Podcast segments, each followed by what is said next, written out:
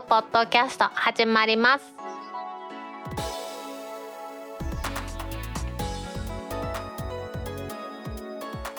皆さんこんにちは。2022年6月3日タックポッドキャスト3第15回目の始まりです。この番組は天王寺アップルクラブの大道とコメントのコーナーからはタックメンバーの北尾姫とお届けします。今日のオープニングで取り上げたいのは最近ですね家電量販店なんかで大幅に割引されて売られているスマートフォン類ですね。このキャリアのショップなんかで売られてますけれどもこれについてですね調べてみた記事がありましたのでそれを紹介したいと思います。スマホ特化販売の闇転売対策に右往左往する販売店の声。IT メディアモバイルからの記事です。この春商戦では最新の iPhone13 シリーズをはじめ人気モデルが一括1円とかですね実質なんぼとかっていうのがいろいろあったと思います。電気通信事業法が2019年に改正になってからは2万円税込みで2万2000円しか割引できないっていうのがあるんですがそれ以前に戻ったような割引の感じでね2万円しか割引したらあかんはずやったのになんで今そんな割引できるのかという話を先にまあしておこうと思うんですけれども今も言いましたように2019年の10月に一部施行2020年の4月から完全施行されました改正電気通信事業法。これでですねキャリアそれと一定の条件を満たした MVNO 今は IIJ ミオですね。インターネットイニシアチブとオプテージですね。関連の子会社のオプテージ。この2つしか適用されないんですがこれらが端末を販売する場合に回線契約とのセットを条件とする割引は税別で2万円。税込みで2万2000円までというふうに規制されてるんですね。でショップですね。代理店なんかが独自に回線契約を条件とする割引をする場合もキャリアの値引きと合算して2万円。税込み2万2000円までということですのでキャリアの値引きプラス店舗独自の値引きイコール2万円引き。いうふうなところまでなんですよね今の話でいきますと例えばドコモでギャラクシーの端末これが税込み2万2000円で販売されていましたでこれをドコモ回線 MNP か新規契約しますと2万1000 999円引きの一括1円で購入ということですね。これは回線契約がくっついてますからギリギリを攻めて2万1999円引きにすれば一括1円にしても問題ないと。新規契約の場合特に15歳以下の人の場合 5G ウェルカム割っていうのが1万2100円の割引があるらしいんですよね。それにプラスしてですね店舗独自の割引2万1999円ってやってしまうと2万2000円を余裕で超えてしまいますのでその場合は店舗独自の割引を9899円にして合計で2万1990円引きにするという形にしてるんだそうですね。なので回線契約と関係する場合回線契約と紐づく場合は2万2000円税別で2万円しか割引できないとまあ、そういうふうにしてみんな一括1円とかを実現してるということなんですね。でも端末単体販売であれば割引しても2万円超えてもいいっていう条件があるんですね。これ回線契約と関係ない場合ということです。在庫の端末や旧型の端末の処分を目的とした販売だとか終了予定の通信サービスからの移行を目的した販売。まあサービスがなくなる、3G がなくなるから 4G に買い替えてくださいよというのは OK ですねで。移動できない措置を講じた回線と組み合わせた端末の販売。これはワイヤレスモバイルルーターとかありますよね。あれはコンセントさして動かせるように見えてもダメなんですよと移動させてはっていう話を以前うちの番組をしましたけれどもそれだと2万円以上割引で最後のですね端末の単体販売でも適用できる割引を使った端末販売。つまり端末だけで回線と関係なく売ってたらこれはもっと割引るということなんですよね。回線契約と紐づかない割引であれば額の制限がないんですね。ある家電量販店で iPhone12 mini の64ギガモデル。これが税込みで7万1650円。128ギガモデルが税込みで7万7125円で販売されていました。これをですね MNP 契約して端末を買うと税込みで5万1770円引きという安さ。この金額だけ見たらですねアウトに見えるんですけれどもじゃあどうなってるのかというとこの中身の内訳としては店舗特別割引。これ NMP してもらった人限定で2万2000円。これ上限いっぱいの割引ですね。回線に紐付き。それに対して対象機種限定割引特典。これ回線契約の条件なしで税込みで2万9770円引きするですから MNP の条件をする割引は2万2000円。でこれは法令上 OK と。もう一つの対象機種限定割引はその店舗で端末を購入するという条件になっているんですけれども法令による割引制限の対象外ですね。この割引は MNP なんかを伴わない新規契約とか機種変などにも適用されますよというところですね。これを悪用と言いますかね。うまく使って冒頭で言いましたようにこのニュースの題名にもなってましたスマホ特化販売の闇転売対策に右往左往する販売店の声と。新型コロナウイルスの感染症でですね店舗のね統廃合が進んでます。ドコモはね3割減にするってもう本当に言ってますもんね。ですがまあその工夫してですね回線契約がなかっても割引をしますよという、まあ、回線契約をしたらさらに割引しますよというこういうので販売台数の急増にはつながっているそうなんですよね。この絶好調というかよく売れてるこれの裏側で店舗のスタッフさんはですね新たな不安を抱えてるこれが買い回りとかですね転売前提の端末購入こういうことをする人が増えてきているそうなんですよね。やはりですね割引施策というのが長いことやってなかったんでどこから来たの？わざわざ来たの？という人が買いに来て契約後にすぐに端末を売ってしまうということみたいなんですよね。プランの説明とかいいから早く契約を完了させてくれという感じで契約を進めようとする人が本当に増えてきたらしいんですよね。まあ、契約にあたっては重要事項を確認したという証跡としてレ点っていうのをですね注意事項にレ点ってピッピッピってやって本人署名やってますから店舗側がま抱えるリスクというのは限定的なんですけれどもショップ店員の人としてはこの転売目的の人に売るということがやっぱり心理的にうんっていうところはあるらしいんですよね。まあ、その普通に買い替えに来るためになんかいい端末ないですかっていうんじゃなくってもうこの端末が安くなってるというその値引き施策の入った特売機種を指名して買っていくお客さんが増えてるそうです。店舗としては一般の客であってもですね転売前提で買っていく客であっても販売実績としては同じ1台ですから販売台数が伸びればキャリアから支払われる手数料は増えるはずですし販売成績にはプラスそういうことでまあ正直助かるというふうにこの記事には書いてあるんですけれども自分で使うことを目的としない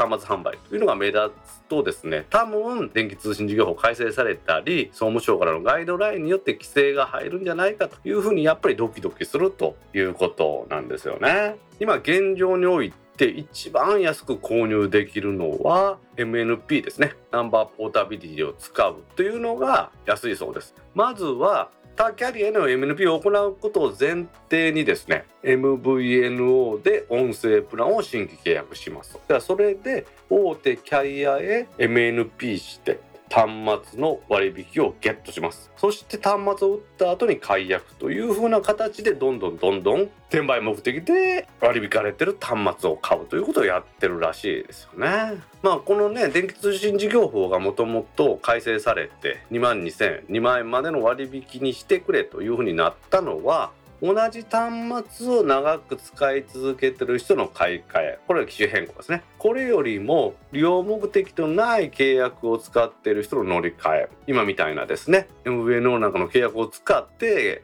MNP して端末を使ってその後すぐ解約するというのが優遇されてる状況を是正するのが目的の一つですから今またこういうふうな割引を始めたということでこういう人が群がってるということでやはりこの売り方は間違っているんじゃないかなというところはあるようなんですよね。まあ、特化端末はだいたいオフィストリートはま1台限りという制限を設けてるらしいですショップが。もし5台同時に契約したいと言われた場合は1人につき1台ですよっていうのはやっぱりショップで言うそうです。ただねじゃあ家族でやればいいのって家族連れてきて3台とかいう人もやっぱおるみたいですよね。転売目的の人が嫌がるというところにですね端末のパッケージを開封するというのがあるらしいんですね。これは何でかというと端末をすぐ売却する前提ですからそのまま買取業者に持っていく時に開封されているとちょっと買取価格が下がるらしいんですよね。わざとですね契約の手続き時に端末の動作確認のためにわざわざ開けてやるっていうのでその転売目的の人が来ないようにするっていうこともやってるようなんですよね。買い回りっていうのもそのあっ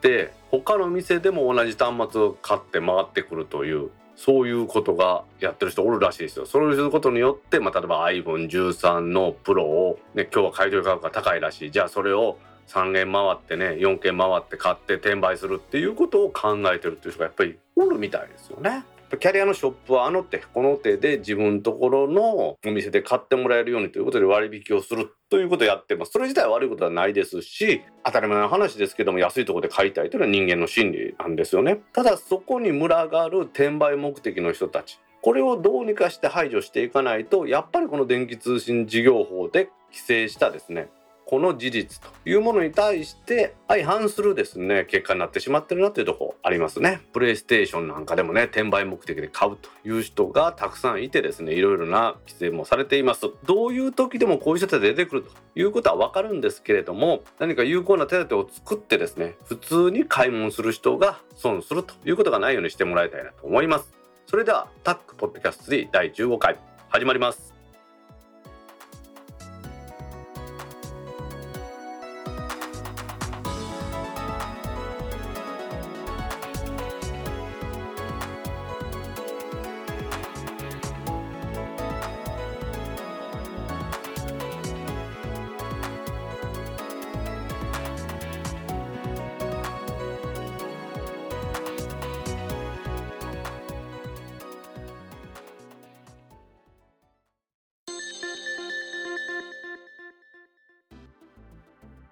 公式ツイッターアカウントでリツイートした記事を紹介します。救急隊員に AR グラス都の上司病院で処置始めるまでの時間短縮。IT メディアニュースからの記事です。宮崎県の都の上司消防局は NTT ドコモと協力して救急隊員に AR グラスを装着して傷病者の搬送を効率化する効果検証を行うと発表しました。病院で処理を始めるまでの時間短縮を目指すということです。どんな感じのもんかと言いますと右目の前に L 字型のアームみたいなのがあってそこに小さなディスプレイみたいなのがあってそれを通じて映し出されるというような感じのようですね。こうすることによって手がフリーになりますし音声もハンズフリーで話せるということでかなりこういう活動する人にとっては便利な感じなんでしょうね。この AR グラスこれが Web 会議システムみたいな感じでつながって Wi-Fi でモバイルルーターに行きます。で、モバイルルーターからは 5G もしくは 4G を使ってインターネット経由で病院側はスマートフォンで Web 会議システム消防士レースなんかもスマートフォンで Web 会議システムで見れますよということなんですね。救急隊員がつけてる AR グラスにはカメラもついているらしくて現場を意識することなく撮影ができると。カメラわざわざ誰か用意するんじゃなくて AR グラスがついてれば自分が見てるところが撮影しながら処置に当たれるで病院の医師とハンズフリーで通話できる。でその画像も送れるということで自分自身消防隊にしては傷病者の対応に集中できるシステムですよね。で消防司令室はこれをもって状況を把握して病院側は受け入れ体制を整えるということで、まあ、いいことずくめだなという感じですよね。もともと救急隊員という人は応急処置しかできなかったんですけれどもその後救急救命士という制度ができて救急救命士であれば医師の指示があればここまでできますというのがどんどんどんどん高度になっていきますので医師がその状況を判断してそして指示を与えて処置ができるということで、まあ、救命率も上がるでしょうしさらには病院側の対応も整いますから速やかな処置もできるということでいいことずくめなんだろうなと思いますよね。まあ、それにプラスしてですね119番通報のビデオ通話対応も進めるそうです。これはですね映像通報システムライブ119というのを導入するらしいんですが映像通報システムのライブ119はもう日本中の消防局というか消防署で採用されてるような感じなんですよね。通報現場にいます一般人の人、まあ、病気怪我災害とかですねあとは事故とかっていうのを119番通報しますと消防署の方ですね消防司令っていうその119番のオペレーションしてるところからですね発信者の電話番号を確認して通報用の URL を発行します。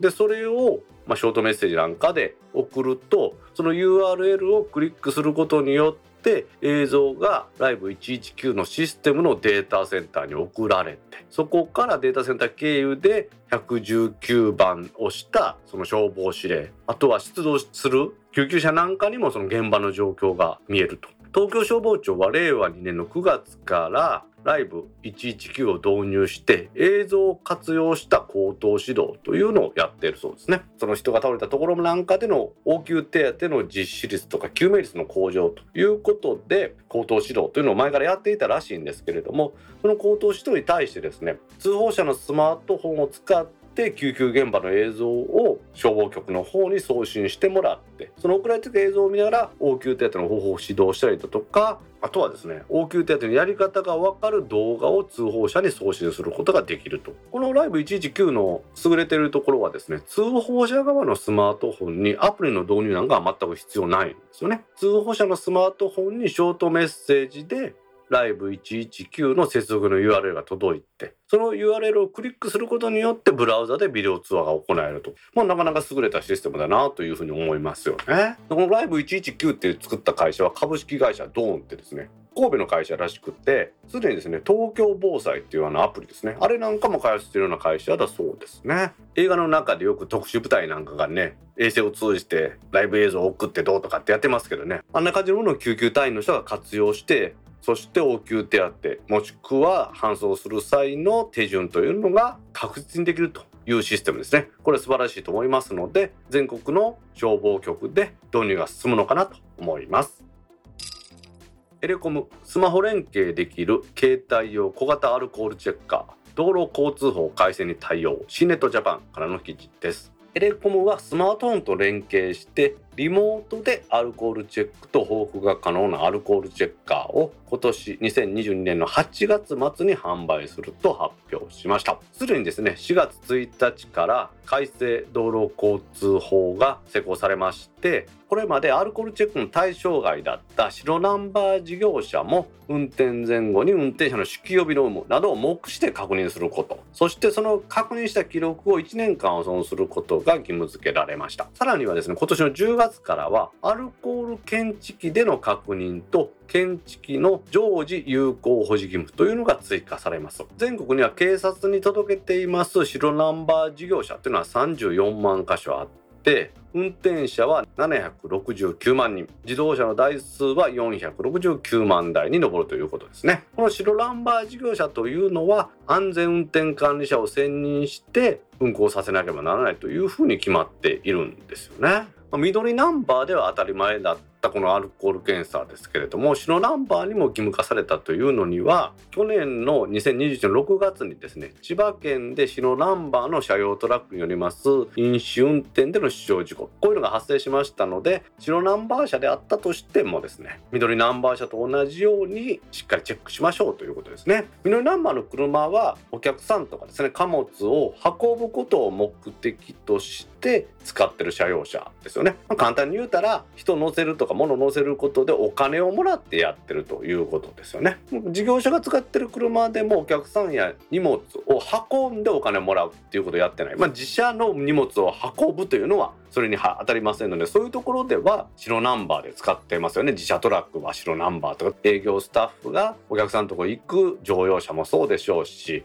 例えばお弁当屋さんがねその配送に使うようなトラックなんていうのも白ナンバーでやってますけれどもそういうので車両運行する場合は安全運転管理者というのを置かなければいけないというふうになってますね。道路交通法では安全運転管理者を置かなければならない事業所というのは白ナンバー車を5台以上保有している。もしくは定員が11名以上の白ナンバー車を1台保有していること。例えばマイクロバスですね。社員の送り迎え用にマイクロバスが1台あった。っていうのは定員が11名以上の白ナンバー車ですからこれは1台あっただけで必要です。あとは乗車人数に関係なく白ナンバー車を5台以上ですから例えば乗用車が4台かっていうのであればこれは必要ないということになるんでしょうね。国としてはですね安全に運転するということで管理者を設けるということをやってるということなんですね。ちょっと話がそれましたけれどもそういうことでこの10月1日からは今の安全運転管理者というのを置いている事業所白ナンバー事業所34万箇所あるらしいですけれどもそこではアルコール建築を常時ちゃんと備え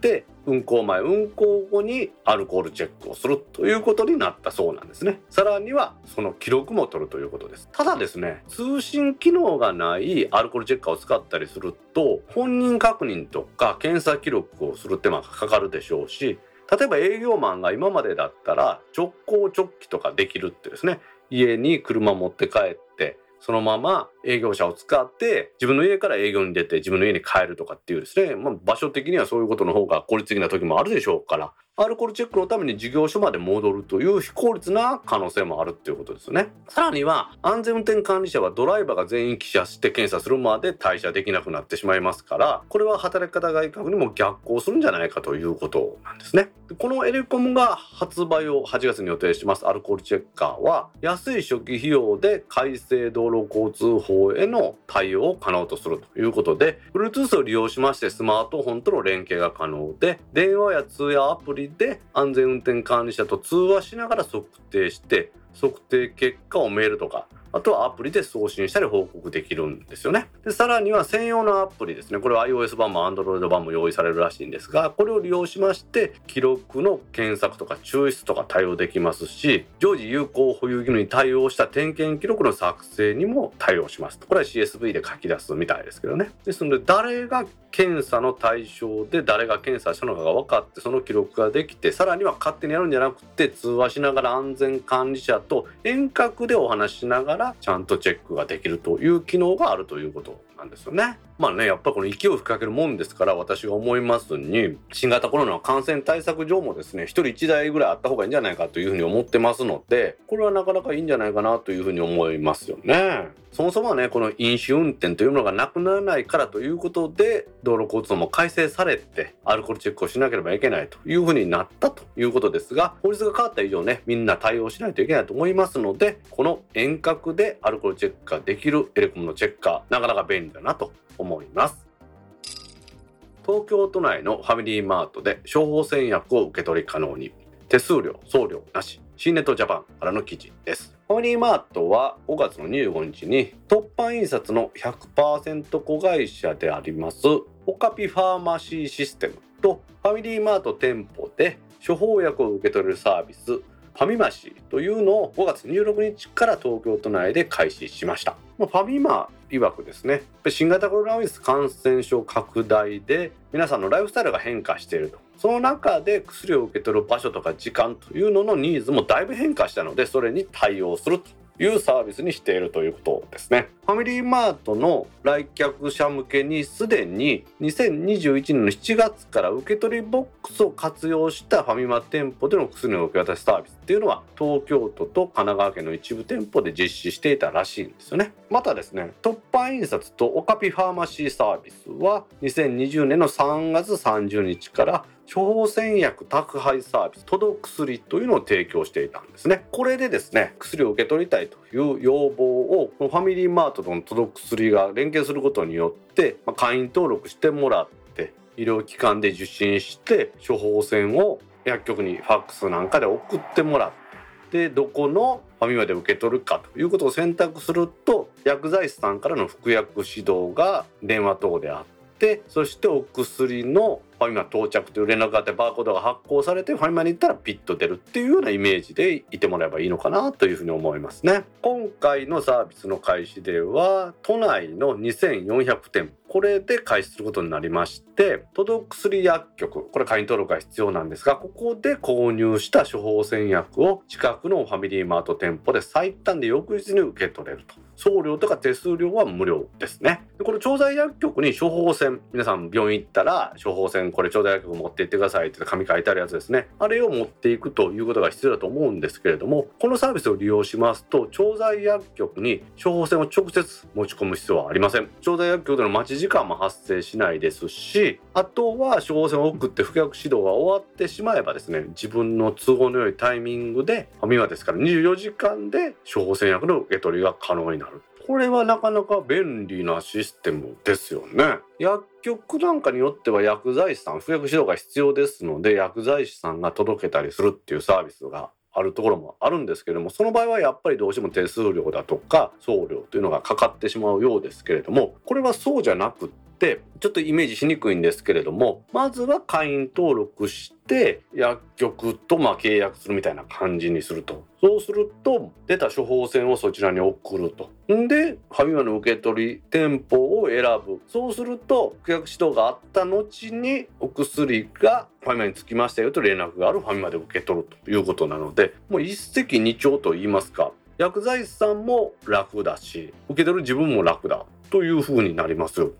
まあ、患者さんというか利用者は受診した医療機関で届く薬利用希望っていうふうには言わなあかんのでしょうけれども処方箋を発行してもらえばですねどこの薬局でも当たり前ですけど薬は出るはずですんでね、まあ、そういうところで医薬分業というのが進んだということでこういうのも進んでいってるのかなというふうに思いますよね。なんかもうコンビニで今何でもできますねほんまにね。アマゾンの送ってもらったものをコンビニで受け取れるというだけで私はすごい感感動したんですけれども本も買って受け取れるしですよ。何でもできてついにこう医薬品というですよ。特殊な業界といいますか人の健康に関わることですからいろいろ規制もあって仕組みっていうのが大きく変わるっていうことがなかなかなかった業界でもこういうふうな対応をするんだなという感じですよね。駅の中にできて駅の待ち時間に薬を調剤してもらえるっていうのもあってあそれも便利だなと思ったけれどももうさらにこれは便利になってきますよね。人間生きてますとねどうしても病院に受診してそして薬をもらうっていうことが必要だと思います。私もね普段飲んでる薬なんかやっぱり今ありますんでねそういう時にこうやってやってもらえたら便利だなというふうには思いますがあくまでも内容としてですねやり方を簡素化するんじゃなくってちゃんと服薬指導だとか確認だとかそういうのはやって利便性が向上するというこの IT 化が進んだこの時代だからこそこういうことができるのかなと思います。iPhone を紛失した時に試すべき6つの方法。IT メディアモバイルからの記事です。時々ですねどうしてもやってしまいます。この iPhone をなくしてしまう。こういう時にどのようにしたらいいのかというのはあらかじめ予習しておかないとですね。今回ね私もねヒヤッとすることがあってまあ結局見つかったんですけれども置き忘れてただけなんですけれどもね。そういう時に改めてですね iPhone を探すという機能をですねこれ素晴らしいなというふうに思いましたのでそれから関連してですねこういう記事がありましたので皆さんに復習としてですねご紹介しておきたいと思います。記事から読んでいきますと iPhone をなくしてしまった場合以下の6つの対処法を試してみるといいでしょう。なくした iPhone を iPhone で探すの設定がオンになっていれば端末の現在地の確認や遠隔ロックや遠隔データ消去は可能です。iPhone を探すの設定がオフの場合でもキャリア独自のサービスを利用して端末が探せることがあります。と書いてありますね。キャリア独自のサービスというのはですねキャリアに頼るということがあんまりないもんですからできれば皆さんこの iPhone を探すをオンにしてですねやってもらいたいと思います。まず1つ目は iPhone を探す機能で端末の場所を確認すると。iPhone がどこにあるかというのはさっきから出ていますなくした iPhone の設定で iPhone を探すというのをオンにしておけば現在地がチェックできます。別の端末とかですね。ウェブブラウザーパソコンのウェブブラウザーで Mac のウェブブラウザーで iCloud にサインして探すか探すアプリを起動してサインするとここにありますよというのが見つかりますね。でこれサウンド再生とかですね電話で着信音を鳴らしたりすると音が出て分かりやすいんじゃないかという話でこれと全く同じ仕組みを使ってですね AirTag なんかも探せるということやったんですけれども私ちょっと以前紹介しましたように AirTag をなくしましたね。ちょっと不思議な話ですけど AirTag をカバンにつけていたんですけれどもそのカバンはちゃんと持っていたんですけど AirTag だけはコロッと落ちたっていう事案が発生してですね AirTag をなくしました。でその時に AirTag の場所ですねそれがわかるんです。でしかもですね近くを iPhone を持ってる人とかがね通るとここで発見されました、ここで発見されましたって通知が来るんです。で、そのここで発見されたっていうところに行ったんですけれども、iPhone と違って AirTag って小さいの500円玉台ぐらいですから、なんぼ探しても見つからなかったんで、それを切り捨てたっていう覚えありますけれども、これね、iPhone だったらでかいですし、着信音をちゃんと鳴らせばピロピロピロピロピロピロって聞こえればですね、場所がわかると思いますんで、皆さんぜひね、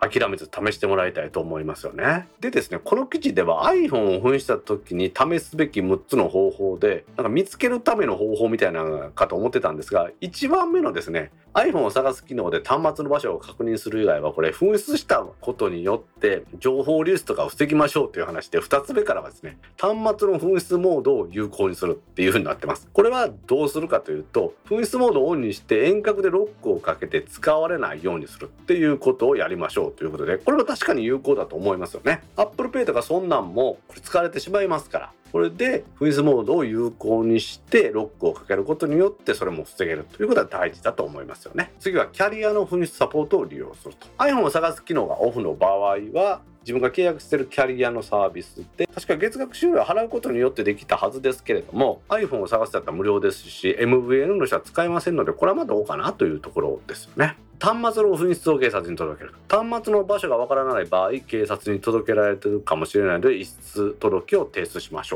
ということでこれは実際に iPhone じゃないですけれども姫がピクセルをなくした時に警察に色とかそんなのを届けたら似たような端末ありますよということで。であの時は確かなんかロックコードを言うてくれみたいなこと言われたんですかね。でロックコードを言うたら解除できたんであこれあなたの間違いありませんねみたいなんで取りに行ったっていう話もありますんでやっぱり警察に届けることは大事なのかなというところですね。そして盗難紛失プランの保証を請求すると。端末が見つからない時に iPhone であれば Apple Care プラス盗難紛失プランに加入していれば保証請求を使って新しい iPhone と交換できますよと。その際は探すアプリまたは iCloud を使って紛失モードを有効にしておく必要がありますと、まあ、これもだから探す話じゃないですね。その後の話ですね。そして最後に端末のデータを消去する端末が見つからない場合の最終手段として第三者に悪用されないように端末のデータを消去する方法がありますと。iPhone を探すの機能で遠隔で全ての情報を消去できますと。今言いましたですね紛失した端末で Apple Care プラスの盗難紛失プランに加入していた場合は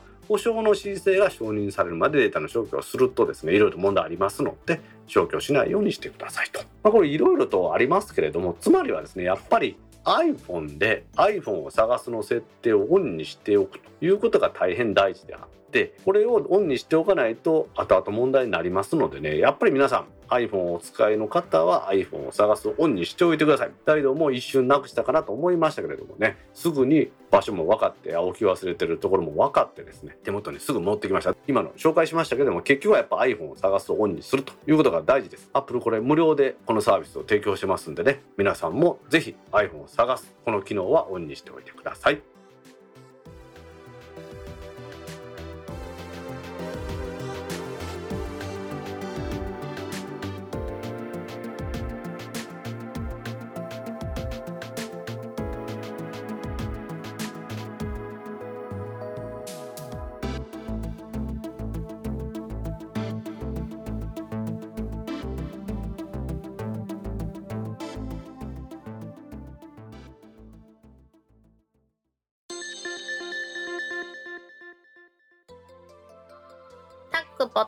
ドキャストにいただいたコメントを読んでいくコーナーです。このコーナーからはタックメンバーの北尾姫とお届けします。皆さんコメントありがとうございます。今週もたくさんのコメントありがとうございます。まずはじめに Facebook ページにいただいたコメントの中から一部を紹介します。はい、お願いします。パスワード問題は皆さん独自の方法で対処されているかと思いますが、個人的には最強なのはワンタイムパスワードを各社が都度自動生成してその人の携帯に送りつけるってのがいいんじゃないかと思います。そうすればパスワードを管理する必要もなくなりますし、2段階認証をさらに強化できると思うんですよね。杉浦隆さんから5月9日にコメントいただきました。はい、杉浦さんコメントありがとうございます。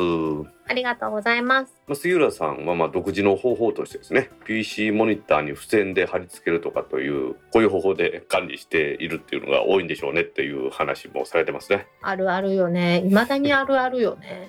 やっぱりそうなっちゃうんですかねなんか打ち合わせの取引先の企業さんとかちらって見ると、うん貼ってあるもんね。普通に。あでもその個人的に最強なのはね言われてるワンタイムパスワードを各社が都度自動生成してその人の携帯 SNS で送りつけたりするっていうのありますよね実際にねヤフーなんかはパスワードなしでログインできるとかいう方法を選んだり実際そうですもんね。えー、そうなんや。まあ、なのでまあそういうのの方が安全は安全なんでしょうね。パスワードによる認証っていうのは弱いところもありある意味便利なところもあってですね紙に書き留めとけばね、まあ、誰でも入れるわけじゃないですか別にその人以外でも。うん。それがいいのか悪いのかわからないですよ。指紋とかでねやったらその人しか絶対入れないですもんね。そうやねん。指紋最強よね。やっぱり生体認証って強いですよね。しかしこのパスワードがなくなって管理されるっていうのが本当はいい世界なんでしょうね。なりすましっていうわけじゃないけどみんなで同じパスワードを使い回したりするっていうのはできなくなっちゃうんでしょうね。うん。考えられへんし、怖すぎるよね。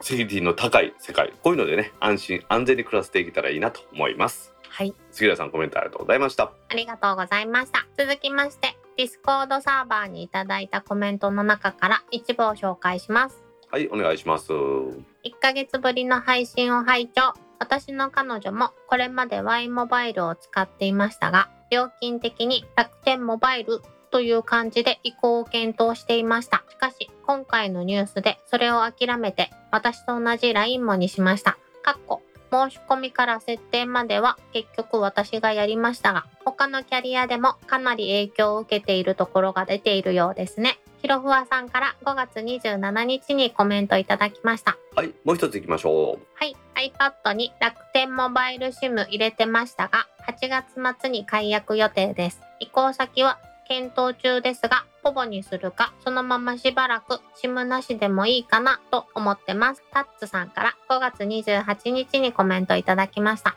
はい、ひろはさん、たつさん、コメントありがとうございます。ありがとうございます。はい、ひろはさん、1ヶ月ぶりの配信を拝聴ということで、ありがとうございます。ちょっと、阪神価格が空いてしまいましたけれども、お待たせいたしました。Y モバイルをあのさんが使われてたけど、料金的に楽天モバイルということで、移行検討しとったらこの話になって、これならっていうことで、LINE もにされたということですね。いや、でもなんか、あの、この発表前に契約してなくてよかったね、楽天モバイルにねほんまです。ね。えーってなるもんね。本当にこれね、楽天から IIJ とかに乗り換える人が多いらしくて、うん。IIJ なんかはちょっと届くのが遅くなりますと。へえ。はい、シムがそういうふうにやっぱ書いてありましたね、公式ページなんかにですね。ほタスさんは iPad に楽天の SIM 入れられてたそうですけれども、まあ無料のうち1ギガまで無料のうちの8月までに解約予定ですが、ほぼにするか、そのまましばらく SIM なしでも良いかなっていうふうに書かれてますね。う。私は SIM なしだよ。で、姫のは SIM なしでって SIM 入れへんやつちゃうね。そ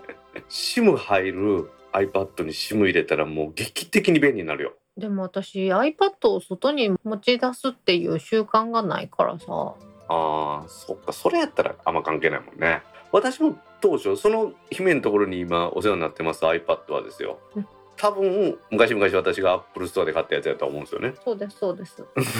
私もその頃はそれでいいやと思ってたんですけど、その後、その SIM が入る iPad の便利さに目覚めてしまってですねずっと最近は SIM が入る iPad ばっかり買ってますねまあでも私の場合はその Mac 的な使い方をしようと思った iPad をを持ってたわけですけどうん。それだったら MacBook Air でいいじゃんってことで MacBook Air 持ち歩いてますよねうん。だと思うの。そうやってちょろっとしか使わないもしかして使えへんかもしれんなという時に楽天モバイルの1ギガまで無料っていうのが便利だったのでやはり皆さんねいろいろとどうするかって運用をどうするかっていうのはね悩むところではあって広原さんが書かれているように他のキャリアでもかなり影響が受けてるまあキャリアというか他の通信事業者でも影響を受けてるところが多いんだなっていうことやと思いますねまあまあこれからねまたどういう動きになっていくかねこのお話を追っかけていきたいと思いますのでよろしくお願いしますはい。広原さん達さんコメントありがとうございましたありがとうございました。続きまして、私の初めての Apple 製品は iPod Touch です。店頭で初めて触った時、あまりの滑らかな動きに感激したのを覚えています。その後、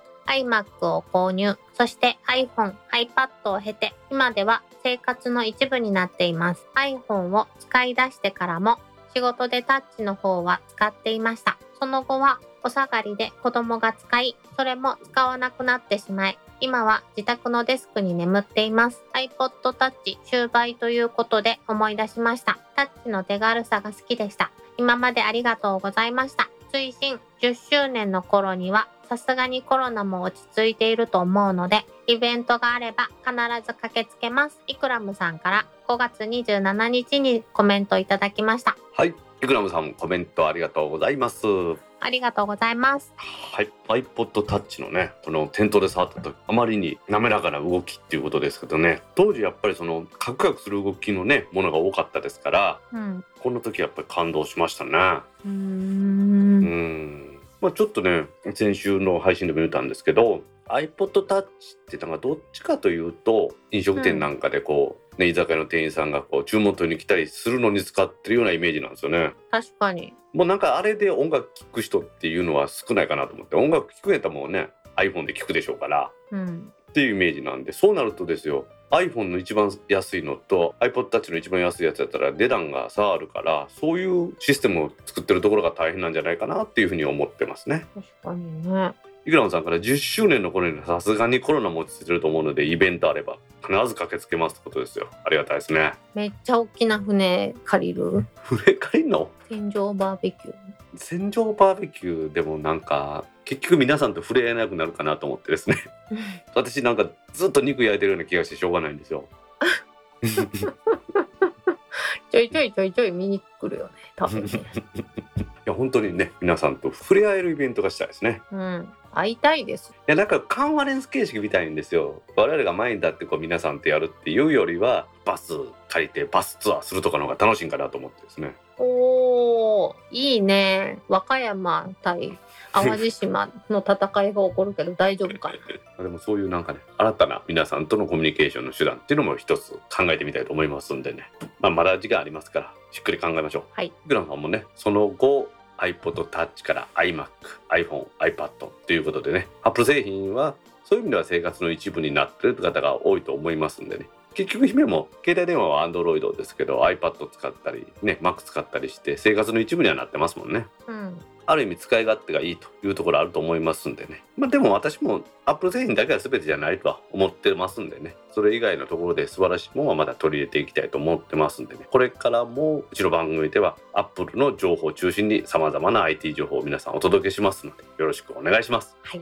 イクラムさんコメントありがとうございました。ありがとうございました。続きまして、どうでもいいことですが、大道さんは Apple TV を Apple TV と発音されるんですね。職場でも Apple TV を導入していますが、みんな Apple TV と発音していて、Apple TV と発音する人を初めて聞いたので、何か新鮮でした。トム忍者猫さんから5月29日にコメントいただきました。はい。トム忍者猫さんコメントありがとうございます。ありがとうございます。Apple TV って私言いますよね。確かにね。うん。これなんかこう TV って書いてある TV って読むっていう風になんか昔教えてもらったんでそのままですね。耳だけしかないからさ、うんポッドキャストってだから分かりやすいように V って言ってるんやろうなと思っててまあ A B C D ですか なんかちょっと昭和の香りがするけどね。ああなんかねそういう風にもう癖が抜けないですね。あのうちの父親がベームベーっていうのと一緒や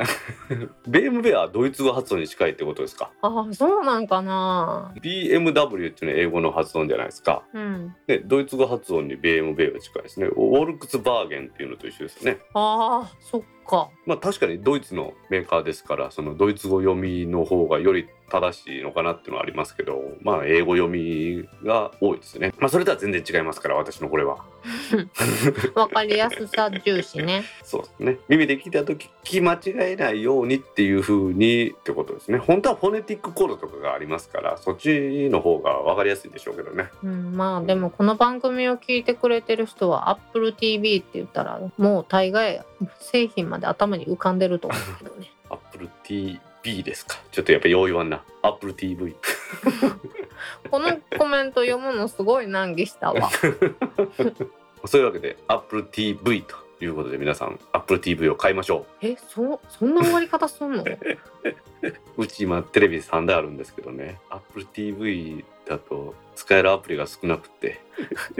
じゃあ進めたらあかんのんちゃう？はい。Amazon さんがいいです。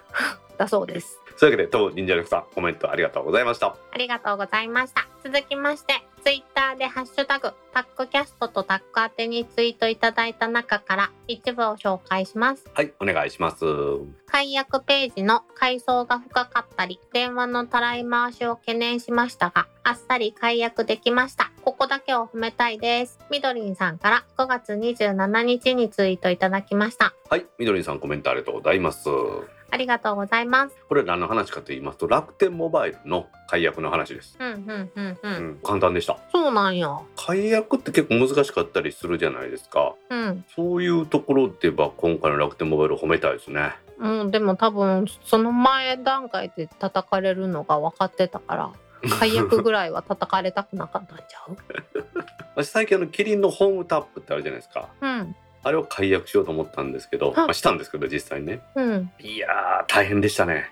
まず解約するページの階層が深すぎてわからなくて、あるよねその後解約をしようと思うんですけど、なんか曖昧なこと聞いてくるんですよ。ほんで、おおどういう意味かなと思って、ポチッと押すとってなんか、また使ってくださいみたいなのが出てくるんですよね。はあもうええわみたいなもう まあまあ分かった。もう一回やろうと思ってやっと解約するに行ったわけですよ。うん。ほんだら次の日電話かかってきましたからね。もうさそれさ オイシックスとまるっきり一緒やわ。野菜の定期便？あれも同じやった。なんかあ。解約ページに進むと、うんうんうん。どんな理由で解約しますかみたいなのを答えさせられて、そうそうそうそうそうそう でポチって送信したはずやのになんかオイシックスのいいところみたいなページに行くね。そうそうそうそう。そうおでなんか一番下まで行くと本当に解約しますかみたいなの出てきてでその後1年に1回ぐらい未だにかかってくるよ電話。へー。まあ、まあ全然悪いサービスじゃないんですよ悪いサービスじゃないんですけど今もうね外で生ビール飲める時代になってしまったんで。はあ、うん。家でね飲むっていうのもまあお美味しくないとかそんなんじゃないですけどそれよりも外で手軽に飲めるようになったんでもういらなくなったかなってとこだけなんですけどね。プロがメンテナンスしてくれてねそう。プロが入れてくれるんやったらそっちの方が楽よね。家でセットする必要もないしね、うん。でそんなに安くはないやん。そうなんですよね。安くないっていうのもまあ多少ありますけどね。やっぱりね自分で入れたビールはうまくないんですよ。わかる。ビールじゃなくてなんかビールと共にあるものを買ってるよね私たちは多分。うん大人になったよね。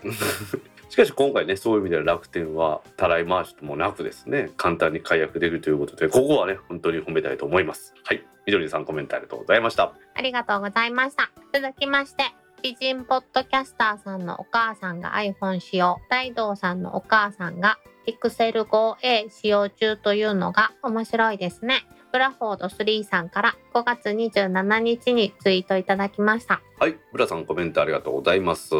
ありがとうございます。確かにこれ面白いですよねこの話ね。これねでもそもそも認めたくはないけど Apple の UI の方が分かりやすいな素人にはっていうのが一つと一番最初にいいよって勧めて iPad を使ってたの母親が。ああお母さんがね。うん。で電話も欲しいって言うからそれやったら多分同じ方が使いやすいやろうなと思ったのが iPhone を使っている気うん。確かにね iPod Touch のさっきのねイクラムさんの話でもありましたけれども iPad ももちろん使用感一緒ですし、ね、昔はね iPad も iPadOS じゃなくて iOS 使ってましたからね。うん、そういう意味では iPhone にすんなり入れたでしょうね。ただあの私のアカウントで iPad は使ってもらっててんアプリとか勝手にインストールされて、うん。いろんなもの購入されたらうん。怖いやん、ははい。でもなんか iPhone を買う時にもう専用のアカウントを作ってあげて、もう多分これだけ使ったんやったら大丈夫やろうと思って、うん。新しいアカウントを作ってあげたからまた一からスタートしはってんけどね、ああなるほど。Apple ID をねお母さんがうん。iPad を使ってる時は姫の ID 使ってたから iPhone を買い足した時にそっちに新しい Apple ID を作ったってことですねそうそうそうそう。まあ、そういう意味ではピクセルはさ Google ID あれを使ってやるんですけど Chromebook でもそうですけどその Google のアカウントを1個設定してやると結構バーッと全部なんかこう設定が勝手に完了するじゃないですか。確かに。結局私もハードウェアは Apple ばっかりなんです、まあ、その上でね走るもんっていうのは Google のサービスが多いのでこれ Android 使ったらこれも便利やろなと思うことは多々ありますね。確かに。まあどっちも一長一短なんですけど私はやっぱり iOS とかの UI 大好きですね。うん優しいかなと思って初心者にはただ説明書がないってずっと怒ってるけど なんかそういう世代やん。あわかる iPhone の方が優しいかなと思いますんでね私も母親に使い方の細かいところ聞かれるといつもわからないんでですね次はうちの母親に iPhone でもプレゼントしたいと思いますお、浦さんコメントありがとうございましたありがとうございました。続きまして、今夜の配信楽しみ。でも、聞くのは明日の出張での車移動までお預け。秀則さん5さんから5月26日にツイートいただきました。はい井上さんコメントありがとうございますありがとうございます。この話続きありますんで続けていきますかはい。移動中に車内スピーカーで大音量にて第14回拝聴楽しかったけど、公衆電話のピーピーピーみたいな音が薄く聞こえるのがちょっと怖かった。あれ？自分だけ？秀則さん5さんから5月28日にツイートいただきました。はい秀上さんコメントありがとうございますありがとうございます。お聞きいただきありがとうございます 怖かったって。車で走ってたらやっぱ怖いでしょうねうちのニャーのあれもびっくりするってみんな言ってましたからねああ、そう。前回はちょっとね生活雑音が入りすぎてましたねうちの番組申し訳ございません。もう一つ言っときましょうかこの話題ちょうどいいんでねはい。私の骨伝導ヘッドセットで聞いてたら、んレンジと何度も確認しに行ってしまいました。彼女には何も聞こえないよと不思議そうに言われました。ひろふわさんから5月30日にツイートいただきました。はいひろはさんコメントありがとうございますありがとうございます。はい秀則さんもひろはさんもねそういうわけでこの PP 音ねあれはまあ明らかなレンジの音で姫が多分収録しながらいろんなこともやってたってことなんでしょうねバラさんで言わんかったら大道さんかもしれんやん。まあ確かにうちは電子レンジですけど。うちはニャーとガリガリガリですからよく入るのはうんあーってキーボード踏まれた時の大道さんの声とかね。何が一番うるさいかなと思って私もねいろいろとうちのにゃんこの雑音聞いてるんですけどうん。トイレでうんこしたりおしっこしたりするじゃないですかやつらがあの時にその後砂をかけるんですよねでそれがやっぱりこのザッザッって2回ぐらいやるやつも言えばですよ。もう丁寧に砂かけるのもおるんですよ。え、ちなみに丁寧にかけるのは何何本そうなんあ、そうなんや。そんなに繊細な子やったんや。うん綺麗にかけない嫌みたいですね。へえ。次男はですね全然関係ないところをカリカリ書いてトイレが出ていきますね。君そこ自分がうんこしたとこちゃうやんと思うところを書いて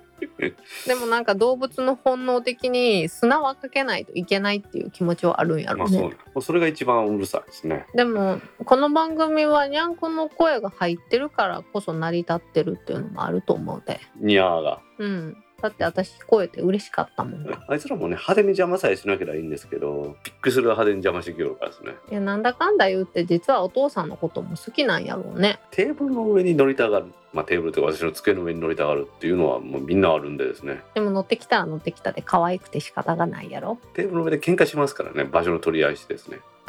まあそれはそれで困るってですね。そういうわけで今週もね皆さん無事に配信してますけれどもできるだけ雑音少なくですね皆さんにクリアな音を届けたいと思いますのでよろしくお願いいたします。はい。秀則さんひろはさんコメントありがとうございました。ありがとうございました。続きまして、すでに大道さんのご自宅では、猫ちゃんが実践しているような、聖宿さんから5月25日にツイートいただきました。はい。せやださんコメントありがとうございます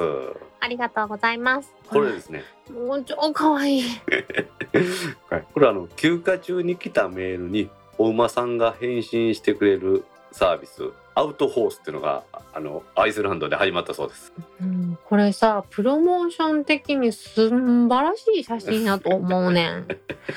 動物好きの心をつかむのうまいよね。このちょうど前足だけ上げ上げてる写真ってもうとんでもなく可愛いやん。どんなあれかと言いますとそのお馬さんが乗るぐらいのでっかいキーボードを用意してですねその上に白いお馬さんが乗ってくれってこうキーボードを踏んで適当なメッセージを返してくれるそうです。うん、ただ M と M 一緒あの同時に押してるけどね。同時に応してますね。めちゃめちゃお馬さん可愛いです。うちはねうちの猫がさっきもね乗るって言いましたけど勝手なことしますからよく姫と一緒に見てるこの Google ドキュメントに無意味な文字がドワーってなる時ありますもんねうん、前全消しされたことあるよ。あったねあった大道さんとこのにゃんこは喋っとるよね。今日喋るはい動物についてもよく喋るにゃんこちゃんですねって言われるよう喋ってもらってるからよく喋るんやろうね。ちょっとこの写真はまあ写真とかニュースですねちょっと載せときますわ小さに、うん、見たい。ぜひ見てください可愛いお馬さんですねかわいいよね。ほんとかわいいわ。いやもうなんか大間さんが返してるよっていうのをみんなに伝えてもらったらもうそれだけでみんな許せてしまうよね。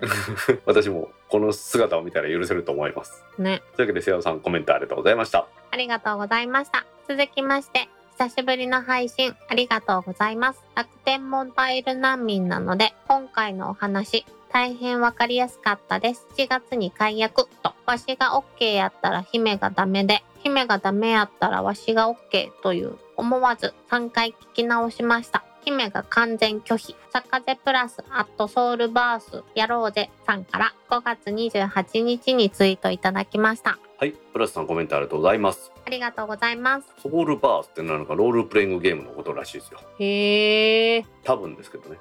そんな感じがするわ。わしが OK やったら姫がダメで姫がダメやったらわしが OK まあ人生そんなもんよね。これあの同じこと言うてるってことですからねあ、ほんまや。わしが OK やったら姫がダメでわしがダメやったら姫が OK っていうのが正しかったんですねあ、そうやな。わしがやな。OK やったら姫がダメで姫がダメやったらわしが OK って同じこと言ってますからねほんまやな。私も今気づいたわ。すいませんプラスさんが発見してくれたこの面白さがあれですねパッと伝わらなかったってことですねうん。でも今多分全リスナーさんに伝わったから、ああそうですねええ仕事したわ。この部分3回も聞いてくれたらしいですかありがとうございます。私もわかりませんでした。これ多分ね何回か言い直してるんよねこれね覚えてるでしょ？それでこういう風になったと思うんですよ。ちゃんと言うてたはずなんですよ。わしが OK やったら姫がダメでわしがダメやったら姫が OK とかって言ってたはずなんですよ。うん。だけど うまく言えてないのが続いたので何回か取り直してそれを合成して同じこと言ってないようになったってことだと思いますね。何してんねん。何してるんでしょうね。はい、すいませんでした。もうプラスさんありがとうございます。ご指摘ありがとうございます。以後編集気をつけたいと思いますんで。まあプラスさんが言わんかったら誰も気づかんかったと思うけどおね。前ね、わしも今言われて、あ、同じことやんこれと思って見て、なんでやおかしいぞと思った。そうやここそういう編集したわと思って。私は読みながらも全然気づかんかったけどね。ぼーって編集してそうなるってことですね。以後気をつけてください。以後気をつけます。プラさんもね7月に楽天モバイル解約ということでねまあまあそうなる方が多いと思いますけれどもそれの代わりのサービスをねまたこの番組でもねいろいろと考えていきたいと思いますのでよろしくお願いします。はい。プラさんコメントありがとうございました。ありがとうございました。今週のコメントは以上です。皆さんコメントありがとうございました。当番組宛てのコメントは Apple Podcast アプリのレビュー、Facebook ページのコメント、タック公式ブログへのコメント、Discord サーバー、Twitter のメンション、ハッシュタグ、タックキャストなどでお待ちしています。お待ちしてます。皆さん今回もコメントありがとうございました。いやー言うとる。ありがとうございました。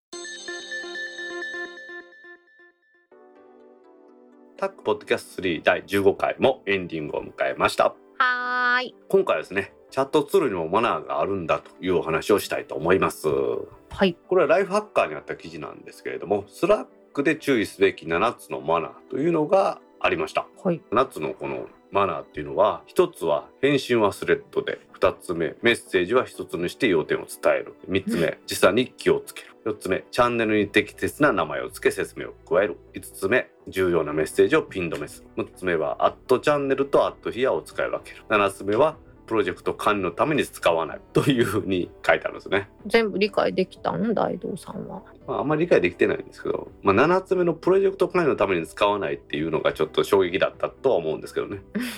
だんだんだんだん衝撃的になっていくよね。え、そうなんそうなんそうなんそうなんみたいな。まあ一つもね返信はスレッドでっていう話はなんとなくわかりますよね。あの、来たメールに返信してねっていうことでしょ？うん、まあそうですね。まあその来たメッセージに対してってことですよね。まあたどりやすくなると、 Slackの確かに表示は返信してもまあ見やすいとは思うんですよね。うんうんううんん、なんか返信したら見にくくなるやつもあるじゃないですか。あるね返信はスレッドでやるっていうのは確かに分かりやすいかなと思いますよね。2つ目のですねメッセージを一つに要点を伝えるっていうのはこれはなるほどなと思いました。例えば「こんにちは」というメッセージを1件送りさらに「調子はどうですか?」と続けて「お変わりなくお過ごしのことと思います」とそれぞれ別にメッセージを送ると相手はその時に取り組んでいる作業を3回も邪魔され次のメッセージ届くのを待つことになってしまうって書いてますもんね。確かになるほど、うんまあ、一つのダイレクトメッセージに言いたいことをスペースで入力する。そして一気に送るっていうのが大事だっていうのはよく分かりましたね。いやなんかでもさ LINE とかだったらあんまり長いメッセージ送ったら嫌がられるやん。そうなんよ。うん、え LINE のお作法は何 ?3 行ぐらいに収めるべきだみたいな感じ？なんか年を取れば取るほどなんか長文を送ってくるみたいな。何回か見かけたことがあってああ私と長文送りがちやなと思って。まあ、確かにでもこの Slack にしてもですよ、まあ、その LINE にしてもですねここの記事ではその「こんにちは調子はどうですか？お変わりなくお過ごしのことと思います」って書いてますけどうんまあ、こんにちははいいとしてもですよ。調子はどうですか？お金なくお過ごしのことと思いますって書くのはこれメールやね。そうやなそうやなチャットツールではこれは使わない方がいいですね。こんにちはぐらいはいいと思うんですよ、私は。でもさ「こんにちは」だけ送ってきてそのままへ「こんにちは」待ってる人いるやんあちょっとあれはなんとかしてほしいねっていうことなんやろうねでも私たちが理解できないこの下の人たちはこの下の ね。ね3番以降確かにでもそれは小さなボタンの掛け違いであってですよ。まあ50歩100歩なんでしょうね。我々の使い方と。いやちょっとなんか面倒くさいなと思っててんけど私でも面倒くさいわと思ったわ お互い様やったわね。まあ、3つ目の時差に気をつけるっていうのは海外とのねやり取りっていう人はまあやっぱりこう気をつけなあかんことなんでしょうね。そうね。これ結構重要なことだろうね。まあそれはあれでしょ。あの挨拶するときに「こんにちは」っていうのが「こんばんは」とかいうのがそういうことでしょ。あそういうこと、違うわ。うん、すっかり騙されたわまあまあこれは気をつけなあかんことですね。あとチャンネルに適切な名前を付け説明を加えるっていうのはまあ確かに Slackだったらそうかなと思いますよね。LINE なんかでもなんかようわからんチャンネルみたいなのあるんでしょ？チャンネルっていうか LINE グループ？うんあそうそうそうその LINE グループ。なんかさ LINE ってさ LINE グループとトークルームとある？トークルーム？なんか2つあるの？知ってた？知らん。どうちゃうの？うん。なんかよくわからんねんけどアルバムを作成できるやつと作成できないチャットのグループがあんねんえアルバムって何？あ画像アルバムのこと？うん、なんか普通にタイムラインに画像をさ送るといちいち保存しないと後で見返すのめんどくさいやん。うんうんうんうんうん。それをアルバムっていうところでなんか例えばと6月1日のみんなで遊んだ時の写真アルバムっていうのを作るとそのみんなが撮った1日の写真をパッて一覧できるようになん。ああなんかそのあれねチャットのルームに付属するフォルダーみたいなのがあってそこにぶち込めるみたいなそんなイメージですかね。そうそうそうでもできないグループもあんねんグループじゃないらしい。なるほどねそういうふうなまああれ使い分けをしてるっていうことなんでしょうね逆に言うたら。うんまあでもプロジェクト管理ツールではない。でもこの記事ではね Slackも違うって書いてますけど確かに LINE はそういう役目じゃないからまあそういうふうになるんでしょうね。あと5番目の重要なメッセージをピン止めするっていうのは確かにねメッセージが次々と来ると古いメッセージがわからなくなるのでっていうことでそれはまあ大事かもしれないですよね。あと私この Slack を使ってね6つ目の「アットチャンネル」と「アットヒア」を使い分けるってこれ知ってた？知らん。アットチャンネルとアットヒアっていうのはですね、まあ、メンション機能のアットってついてるのメンション機能なんですけど、@channel っていうのはチャンネルの参加者全員に通知が送られると。その時にログインの状態がアクティブになってなかったら通知がいくそうなんですよ。うん。それに対してアットヒアっていうのは送信時にアクティブになってる人だけ通知がいく仕組みらしいですね。知らんかったわこれ。これそんなん Slackであんねやと思って Slackを真面目に見てアットマークを入れたら、とマーク入れたらチャンネルこのチャンネル内全員に通知しますでこのチャンネル内の現在同じメンバーにしますってちゃんと出てきますはあ。これが使い分けるって便利ですねそんなに重要じゃないことを送ってるってことやろ？そうっていうことは。じゃあ Slackに言わんでええやん。いや逆に言うとあれじゃないですか例えばレスポンスがすぐ欲しいこととかあるじゃないですかこれに関してちょっと今アイデアある人連絡入れてくださいみたいなうん。そんな時にアットヒアとか使うのかなと思いましたねほうん、それに対してあと3日後にこれに関しては中間報告が必要ですっていうのはあとチャンネルでやるとかそういうことかなと思ってなるほど。ただ7つ目のあれにねプロジェクト管理のために使わないっていう元も子もないことが書いてあるんですよね。なんか180度違う意見やんってなったよ今。ああ Slackは社内のコミュニケーションを円滑するために有効なツールですがプロジェクトを管理するのではもっと優秀なツールが他にもありますね確かにね もうなんかここまで読んだのにがっかりさせんといてほしいよね。うん。まあ、意思の疎通という意味ではっていうことなんでしょうね。この Slack は優れてるけどその上意下達みたいな感じとかでやるのではちょっと違うんじゃないってことかなと思ってですね。そうなのかな。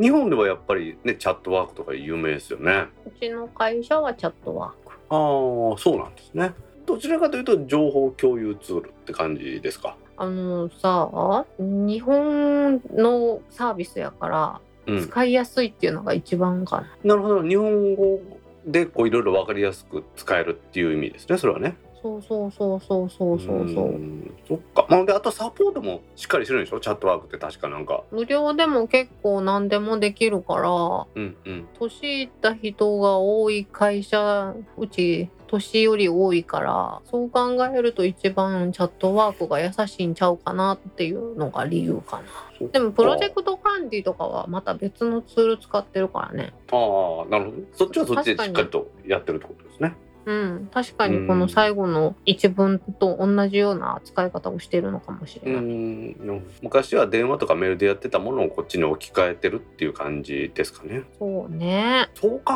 えればですよ。メールでね例えばやり取りするっていうのもまあ少しずつ少なくなってきましたけど、まあ、メールはメールでドッポンと送りつけときゃいいので便利だと思うのもあるしうん。こういうリアルタイムでやり取りができるチャットツールも便利だと思うんです昔は電話でやってたのかなっていうところもありますけどそんなんなかった時代の仕事ってもっと楽やったかなと思う時あるんですよね。いやなんかレスポンスなかったもええじゃないですか速達で送るとかってのはなんかよく映画とかで見るじゃないですか。見るね。でその時代の仕事ってこうちょっとのんびりしてたんかなっていうふうに思いますよね。ほんまやね例えば今見積もりなんかですよ。それ専用のツールとかエクセルとか、ね、データベースとかでパパッと作ってですよ、うん。なんかメールでとかで送ったりするじゃないですか。うん。昔はそれじゃなくてあのこうそろばんとかでやってですね。うん。でそれ紙に起こしてですよ。でその紙をこう上司に回してハンコついてもらったやつをこう多分郵送で送ってたんでしょうねと思って。もうもっと昔になると電書バットとかになんねんで。電書バト電書バトもあったかもしれないですね。海外の死者とはあのでしょ？あのテレックスとかね。うん。そういうの考えたらすごい時代になってますよね。そうね。だって普通にですよ。テレビ電話みたいなちょっと言い方古いですけどビデオチャットツールがどこでも使えるわけじゃないですか。確かに。私は子供の頃憧れでしたからね。子供の頃はそんなこと憧れることもなかったけどね いやいやほんまにすごい時代ですよね。私らがねこうやって遠隔で今撮ってるっていうのもですよ。昔やったら考えにくい撮り方ですもんね。そうね。なんかあの時々びっくりされる対面じゃないんやって。なんか普通なんか昔ながらのこう何？ラジオを想像してるらしくてこうなんか中央に大きなマイクがあってこう両脇から正面で喋り合ってるっていうイメージを持つ人が結構多いねやんか普通の人って。だから違うでって言ったら「えー、そうなん?」って言われる。でもそれねこのコロナ禍でねこういうののハードルが下がってるなと思うのは以前やったらテレビの中継とかその例えばスタジオ撮りとかでものパソコンからのぐらいのクオリティで繋いどったりしたらですよ。何やってんねんテレビがっていうふうに思われたと思うんですけどうん。今この Zoom的なやつで繋いだやつをテレビで流しても別にああしゃあないなと思うわけじゃないですか。うんコメンテーターの人家でね喋ってるんやなぐらいの感じでしょ？ちょっと時々固まってそう「そううそうそう。ん後ほどにしましょうか」とかっていうの聞くもんね。うん、なのでまあそういう意味では本来の使い方になってきてるのでいいと思いますよ私は。ジャパネットたかたみたいに会社の中にスタジオ持たなくて済みますもんね。まあでもねより良いものをより綺麗に伝えたいと思ったらジャパネットさんみたいなのがいいのかもしれない。そうですね。必要になってくるとは思いますよねまあ、しかしねこのチャットツール便利ですし我々もねいろんなところで使わせてもらってますけれどもチャットだけのコミュニケーションこの音声だけのコミュニケーションっていうのではなくてね皆さんとまたお会いしてですねいろいろ話できるっていうのが本来のコミュニケーションなのかなと思いますお会いしたいです。はい私もねリスナーの皆さんにぜひねお会いしていろいろとお話ししたいなと思ってますそれではタックポッドキャスト3第15回を終了しますはーい。次回のタックポッドキャスト3第16回の配信は今のところ未定ですはい。では皆さん次回も聞いてくださいねバイニャー。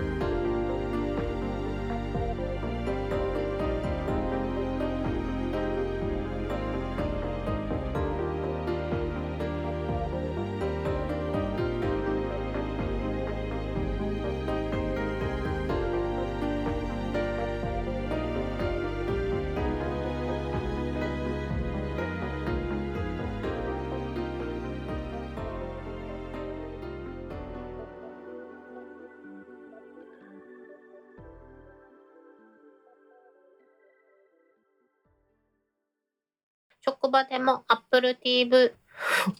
釣られるわ、これ。職場でも Apple TV を、え、わからんくなってきた。Apple TV でで。